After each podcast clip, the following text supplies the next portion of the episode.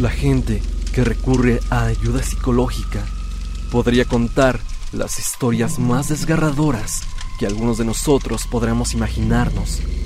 Pero hay algunos que incluso cuentan historias que no simplemente son problemas de la vida diaria o que tienen que ver con problemas familiares, sino que directamente están conectadas a algo paranormal. Y esto mismo es lo que estaremos viendo en el relato del día de hoy. Un usuario anónimo, a través de mi correo, me envió una historia que me dejó pensando bastante y la titula El paciente número 13.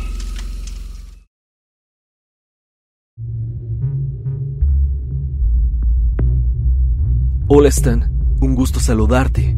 Espero que te encuentres bien. Quiero pedirte dejarme en anónimo y cambiar el nombre de mi paciente por motivos de privacidad. Me gustaría contarte esta historia que me pasó, como ya te lo dije, con un paciente allá por el año 2018 en alguna parte del Bajío de México. Cuando estaba en mis años de practicante en la carrera de psicología, di mis prácticas en una oficina de gobierno. Un día martes llegó un joven el cual sería mi paciente número 13. El paciente se mostraba confundido y alterado, con índices de paranoia y con rasgos de trauma y shock. Tras la entrevista habitual de lo que fue contado y lo que fui conociendo a través de algunas sesiones, trataré de contarte su historia, de acuerdo a la forma en que él me lo platicó, así como de la misma forma en que dejó su testimonio por medio de una grabación para su estudio y ayudar al paciente en futuras sesiones conmigo. Este joven al que llamaremos Javier. Tras el saludo principal y antes de poder hacer alguna típica introducción o algo, él comenzó.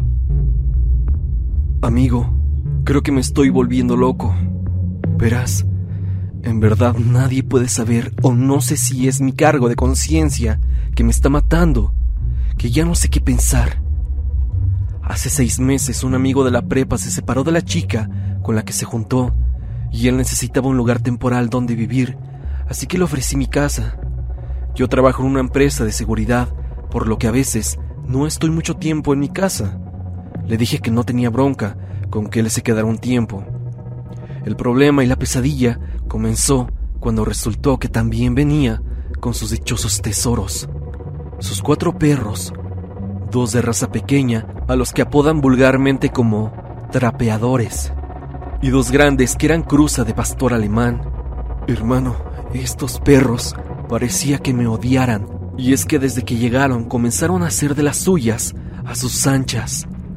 La verdad para mí no era nada agradable, pero por mi amigo, lo que sea, no. Nunca me han gustado los perros. Se orinaban en mi cuarto y mordieron mis sofás.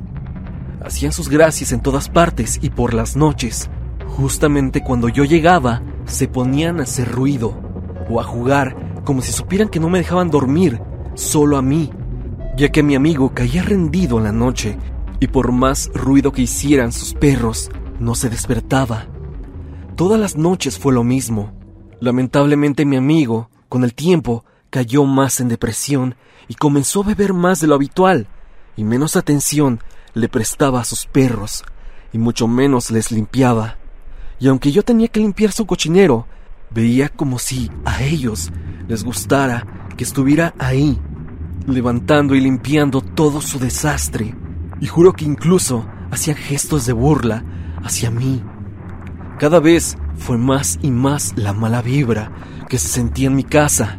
Notaba cómo se miraban fijamente entre ellos y hacían sonidos desesperantes de perro, como si hablaran entre ellos. Ya para cuando mi amigo entró a terapia y comenzó a salir nuevamente y recuperarse, estuvo más al pendiente de sus perros. Le comenté que ocuparía la habitación y que se tomara el tiempo para estabilizarse económicamente y que buscara un lugar. Todo bien hasta ahí, pero recuerdo cómo esos animales me veían con coraje y uno como que quería gruñirme. Era como si supieran que me quería deshacer de ellos. Unos tres días después de haber tenido esa plática con mi amigo, en mi trabajo me obsequiaron un pequeño gatito de unos meses de nacido, ya que mi amigo se iría pronto, acepté, pues solo serían unas semanas en mi habitación. Lo llevé conmigo. Ese gato estaba tan lindo e inocente que te enamorabas con solo verlo. Cuando llegué incluso mi amigo se sonrojó con el nuevo inquilino y lo acarició. Esto no lo tomaron para nada bien aquellos perros. Y resguardé bien al gato en mi cuarto. Le puse un arenero, comida y agua, cerrando la puerta con una ventana semiabierta para que le entrara aire. Un día, llegando de trabajar, y cuando mi amigo aún estaba en su trabajo, y los perros no estaban en el patio como de costumbre, entré y vi la puerta abierta, y una escena que yo podría describir como satánica, pero sobre todo sangrienta. Estaban ahí aquellos animales, el mismo que siempre me trataba de gruñir, hacía un ruido como el de una hiena, pero más débil, como si fuera una risa. Ese animal se estaba riendo. Había sangre por todos lados y uno de los de la raza más grande tenía el pobre gatito en el hocico. Él ya no tenía signos de vida. El perro que lo tenía se quedaba quieto, viéndome con una mirada tétrica y atemorizante, perdida, sin decirme nada, como si fuera la mirada de un psicópata, sin presentar ningún remordimiento, como si fuera un juguete el pobre cuerpo del gatito. Yo, yo admito que les aventé cosas a los perros y le pegué con una botella de plástico. Estos perros me agarraron más rencor y no dejaban de ladrar toda esa tarde. Yo me quedé afuera de mi casa. No tenía ganas de estar adentro. Y cuando mi amigo llegó, le reclamé sobre todo lo que habían hecho sus perros y que uno quiso morderme. Sé que estuvo mal, yo lo sé, pero ¿Has visto que el chocolate es tóxico para los perros?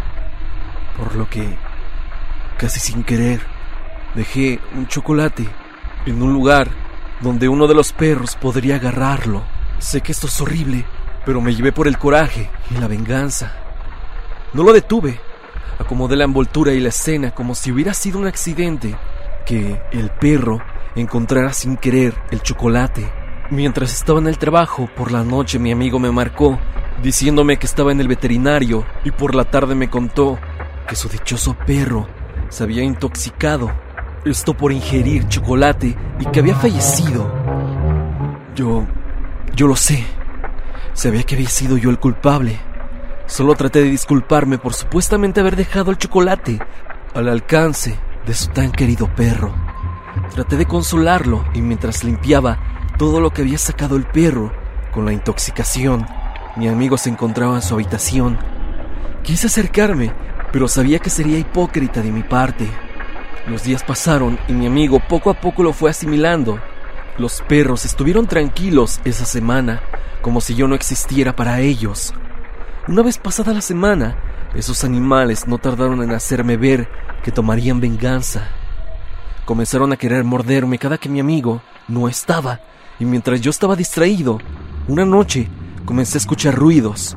Era la risa de hiena, pero en serio, esta vez escuché como una voz macabra, ahogada, con un aullido que decía...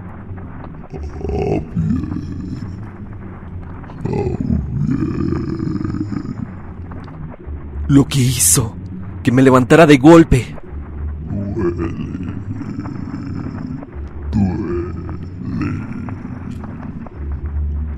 Mi puerta, aunque no estaba cerrada, como no tenía chapa, se podría abrir, por lo que la cerraba con un bote, deteniendo la puerta.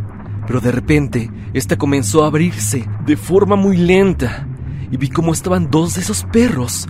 Uno empujaba la puerta y otro me miraba fijamente con esos ojos de psicópata a través del hoyo donde debería estar la manija. Yo grité y mi amigo se acercó a mi habitación y esos perros dejaron de empujar la puerta. Él me preguntó qué ocurría. Le dije para disimular que había visto una sombra. Nos prendimos un cigarro. Mi amigo regresó a dormir y al poco tiempo escuché sus ronquidos. Yo puse el bote para evitar que se volvieran a meter, pero escuché nuevamente esa voz aguda que ahora me decía... Salí con un palo en manos a la sala y cuando abrí la puerta, ahí estaban los tres perros sentados, viéndome fijamente. Y en cuanto me vieron, se pararon al mismo tiempo como sincronizados y me veían fijamente. Les hice señas con la escoba y se fueron para el patio, pero esa sensación de que eso no es normal no me dejó dormir. Por la mañana, que tendía mi ropa en el patio, uno de ellos se me abalanzó. Me mordió levemente la pierna y se reía como llena, así como te lo había dicho. Traté de seguirlo, pero al entrar a la casa, otra vez estaban los tres ahí, viéndome. Me saqué mucho de onda y me quedé quieto.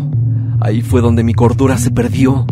No sé si me volví loco, pero uno de ellos volvió a hablar con esa voz ahogada de perro, tratando de articular palabras como nosotros y haciendo unos gestos súper extraños mientras trataba de decir algo. Le costaba trabajo. Era como si algo ajeno a él trataba de hacer lo imposible, que un perro hablara. Todo esto mientras uno de los perros pequeños hacía su risa de hiena. Me congelé, no supe qué hacer y me fui de mi propia casa. Stan, hasta aquí es lo que pude recopilar de su testimonio y la grabación en el tiempo en el que oficialmente fue mi paciente. Javier, en esa última sesión me contó que se iría a vivir temporalmente con un compañero de trabajo, diciéndole a su amigo que tomaría un servicio de un hotel en el cual incluía hospedaje, para disimular un poco esto en lo que su amigo de los perros se fuera a un nuevo departamento. Antes que yo tuviese otra sesión con él, mis prácticas terminaron y después de aproximadamente unos dos años, por azares del destino, me encontré con Javier en un autobús después de salir con unos amigos. Ahí me enteré que Javier, después de que regresó a su casa una tarde, su amigo le marcó para preguntarle si no sabía algo de sus perros, ya que se habían escapado y no los encontraba por ninguna parte. Y justo esa misma noche, afuera de su casa, se escuchaba esa risa como de hiena. Javier dice que cuando él se asomó, vio a esos tres perros parados, viéndolo fijamente. Él se regresó a la cama y jamás volvió a saber de ellos. Esto hizo que Javier se mudara de casa dejando esa historia en el pasado, y unos meses después se metió como militar. Como nos llevábamos bastante bien, intercambiamos números esta vez. Un par de veces lo vi salimos a comer, y por algo de tomar también. Hubo un cambio drástico en él, y pude ver que no tuvo un padecimiento grave o algo por el estilo, pues siguió yendo a terapias, pero sin hablar de esto con nadie, más que para sus sesiones. Desafortunadamente, Javier fallecería en cumplimiento de su deber en los disturbios ocurridos en Culiacán el pasado 5 de enero del 2023. Debido a esto, es que puedo contar su anécdota. Por respeto y el luto de los familiares, así como el privilegio del paciente, te pido el anonimato y también te pido que lo llames Javier en toda la historia, ya que no quiero que se manche su imagen, la de un hombre que dio su vida por la seguridad del país. Y aunque no defiendo sus acciones, considero que el tiempo que fue mi paciente por más pruebas que hicimos y fuimos descubriendo, no presentó ningún rasgo de psicopatía ni ninguna otra característica que presentara un peligro para la sociedad, ni tampoco nada que nos indicara que tuviera un síntoma de que él tal vez tuviera esquizofrenia o algo más grave, pero sí tenía todos los rasgos de que había tenido un trauma por un acontecimiento de alto impacto. Como ya te lo platiqué, los acontecimientos con los perros ocurrieron por allá del 2018, antes de que el tema de los animales actuando como humanos fuera viral. Hace unos meses platicando con un colega, salió en la plática dicho paciente. Él me recomendó tu canal, especialmente por el tópico de historias de este tipo, y hubo una en particular que me llamó mucho la atención, y era la de una pareja que se fue a vivir a una cabaña en el bosque.